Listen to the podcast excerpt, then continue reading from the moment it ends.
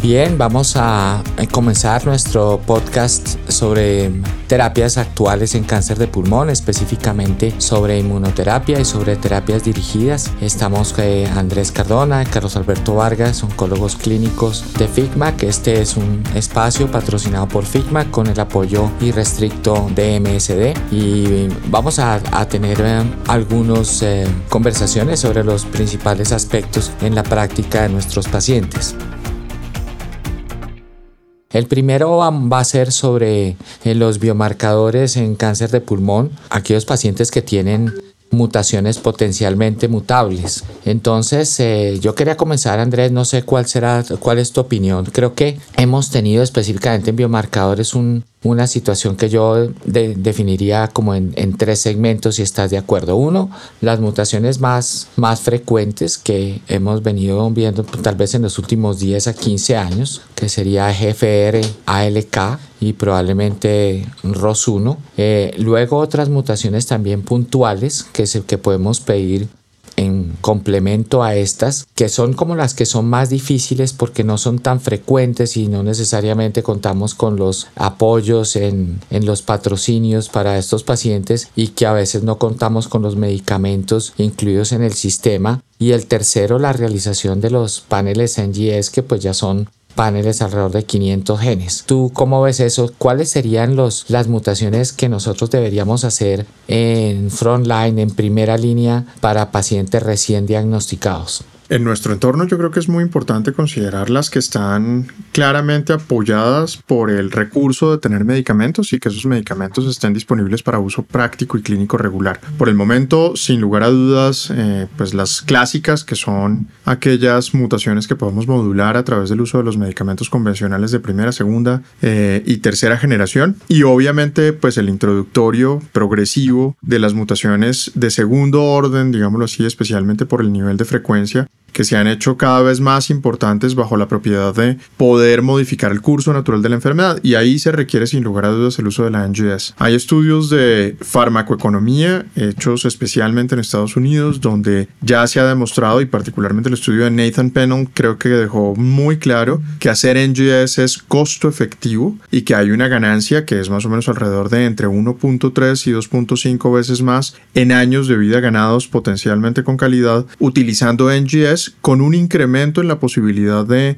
eh, documentar mutaciones sensibilizantes que, son driver en primera línea cercana al 30%. Y para la segunda instancia, en aquellos que tienen resistencia, pues el NGS modifica cerca del 26 a 40% de las decisiones, tanto en biopsia líquida como en tejido, en rebiopsia por tejido, y creo que sin lugar a dudas se volverá un ente primario para poder guiar nuestra práctica clínica. Hay, hay alternativas al uso de la NGS, entonces eh, hoy en día pues tenemos mecanismos como RNA-seq, específicamente para la búsqueda de translocaciones. El RNA-seq eh, eh, gana más o menos alrededor de un 15-20% en sensibilidad, específicamente cuando se hace en muestras que tienen escaso tejido. Eh, se puede hacer incluso single cell analysis, que es una cosa pues bien particular, haciendo ya sea eh, patrones de ómicas convencionales, haciendo genómica o haciendo incluso eh, RNA-seq o adicionalmente proteómicas, si se quiere hacer alguna cosa adicional. Y pues para específicamente las translocaciones, como lo mencionaba, el RNA-seq tiene una sensibilidad muy grande. Eso es lo que creo que va a pasar y progresivamente veremos el introductorio. Hay un estudio en curso para valorar la farmacoeconomía de los paneles eh, de secuenciación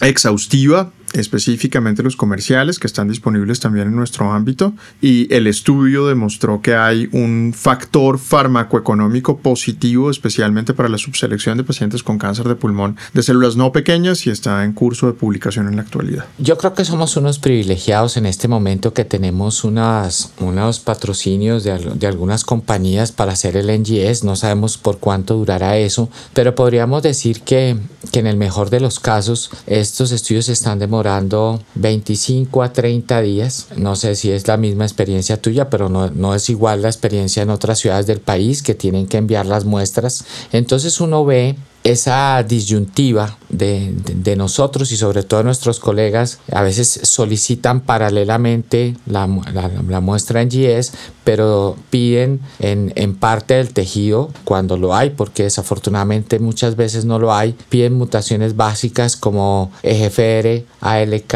y, y PDL1. Eh, y también vemos que nosotros empezamos a tratar de ahorrar muestra, por ejemplo, eh, siempre favorecemos la, la, muestra sólida para PDL1 porque por el momento es la única forma que tenemos de hacer y eventualmente hacer una, una prueba de estos tipo Foundation Liquid.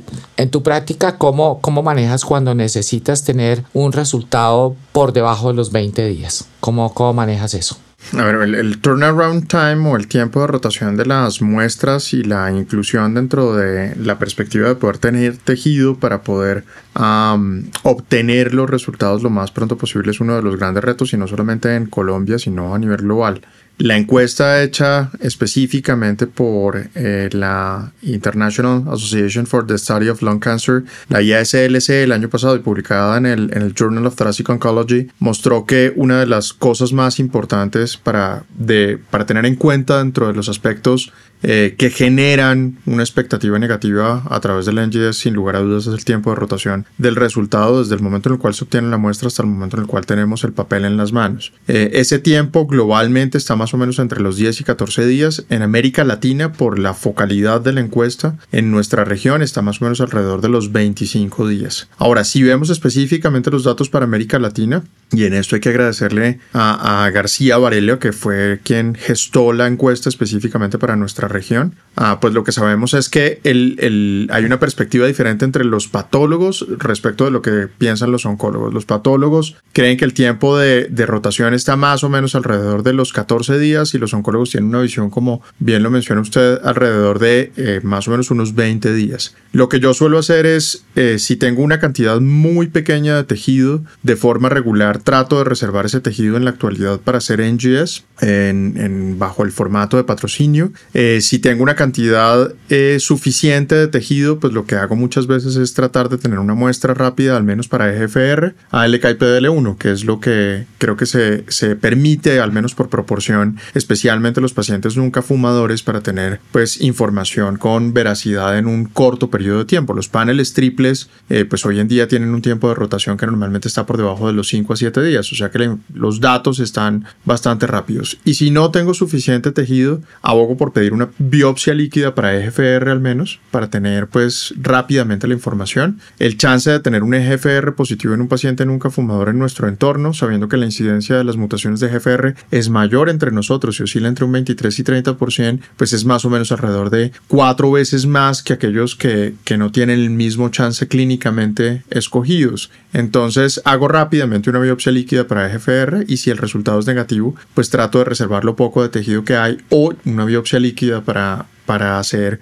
un panel de secuenciación exhaustivo con NGS. El PDL1 es un gran reto porque, como bien lo mencionaba usted, requiere sí o sí tejido por ahora. Hay otras formas de hacer PDL1. La, la otra estrategia sería hacer PDL1 soluble. Es una estrategia que se hace a través de kits empleando específicamente LISA. Lastimosamente, pues tiene un sesgo muy importante que no hace que la prueba sea válida para uso comercial y es que los monocitos y linfocitos circulantes liberan PDL1 también, entonces la fracción soluble del PDL1 está sesgada por esos niveles de, producción que es muy elevado en, las muestras de sangre total o de plasma y eso hace obviamente que tengamos un sesgo hacia la derecha que no permite utilizar la prueba soluble.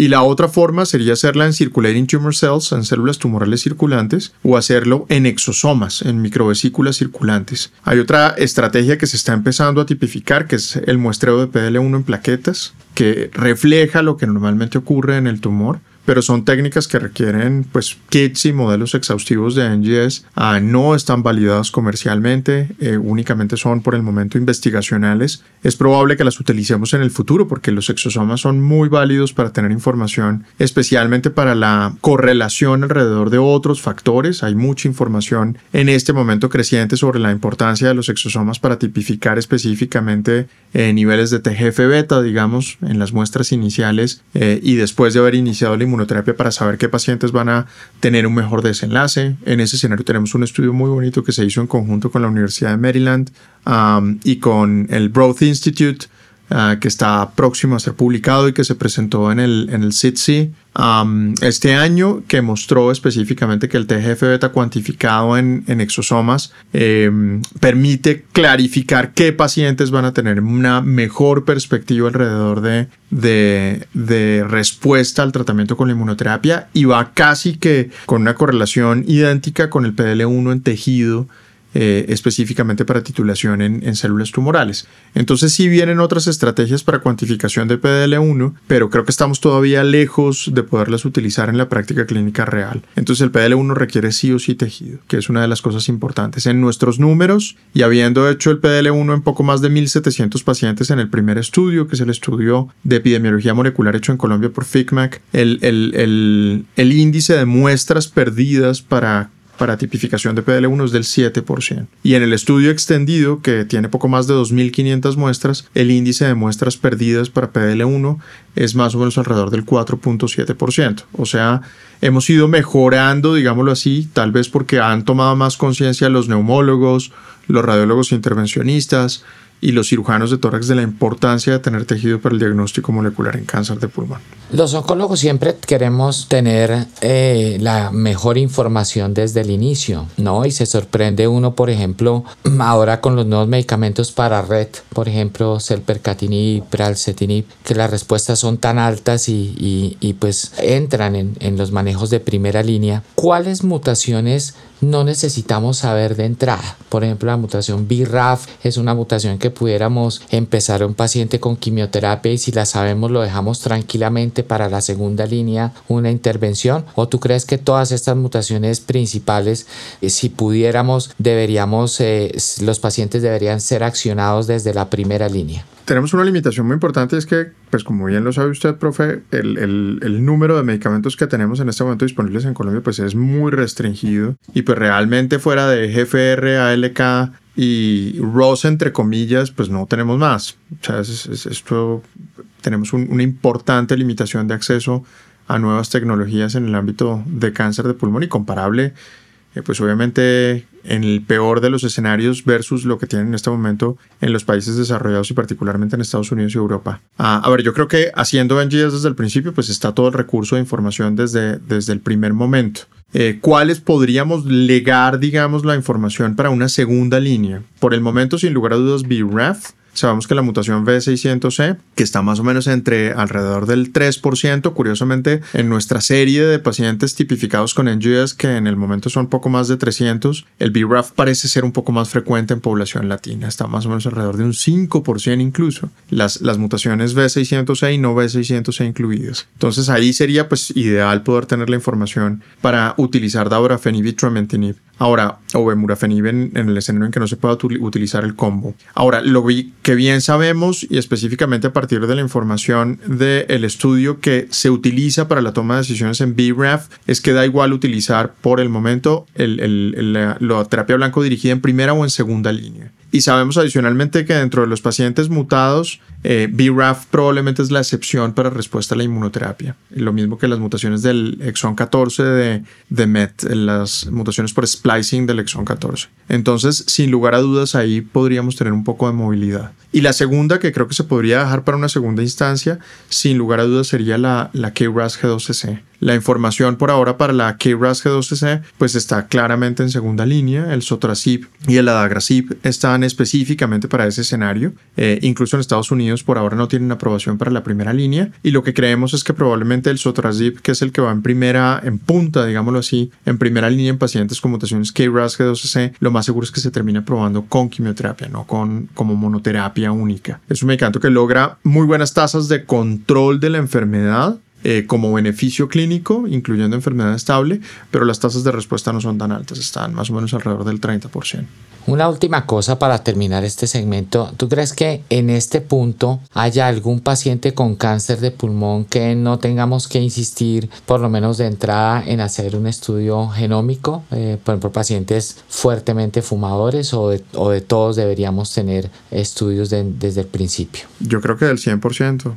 Tal vez la excepción, sin lugar a dudas, es carcinoma de células pequeñas, donde a pesar de que pues, ya tenemos una tipificación molecular en cuatro grupos, eh, por transcriptómica, pues llevar eso a la realidad en este momento no es, no es lo natural. Pero un, paciente con carcinoma de pulmón fuertemente fumador, fumador activo, eh, ¿qué buscaríamos? Yo buscaría STK11, buscaría KIP1, buscaría ARID1A, eh, buscaría ATMB, sin lugar a dudas, creo que son cosas importantes hoy en día todas con un factor más pronóstico que predictivo. El TMB juega un poco, ¿ah? creo que, que sin lugar a dudas toma cierto rango de importancia en qué sentido. Yo creo que para pacientes fuertemente positivos, especialmente fuertemente fumadores, perdón, especialmente en el, en el ámbito de los adenocarcinomas, el TMB nos puede ayudar a tomar decisiones en el escenario de un PDL1 negativo. Y sin lugar a dudas, en los pacientes con carcinomas escamosos PDL1 negativos, donde pues esa información sí que tiene relevancia,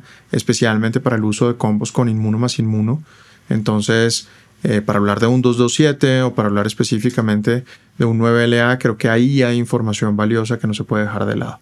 El único escenario donde yo creo que revaloraría, al menos por ahora, el uso de NGS en primera línea en cáncer de pulmón es carcinoma de células pequeñas. Creo que es tal vez, o carcinomas neuroendocrinos de células grandes. Creo que es tal vez el único escenario. Ahora, en histologías poco frecuentes, por ejemplo, carcinoma sarcomatoide de pulmón. El carcinoma sarcomatoide de pulmón, pues ya sabemos que tiene un altísimo eh, índice de alteraciones en, el skip 14 de MET, hay que saberlo. Ahí hay una alternativa utilizando crisotinib y pues si tuviéramos alternativas adicionales pues estaría capmatinib, tepotinib, abimantamab. O sea, creo que se abre todo una, un portafolio de posibilidades si tuviéramos esa, esa gama. Em, y el otro escenario, pues tal vez los tumores mucinosos, donde siempre hemos tenido un, un es una piedra encima, porque los tumores mucinosos de pulmón son raros y además de que son raros, pues son tumores donde tenemos pocas alternativas. La información más reciente pues apunta y pues hay un, hay un dato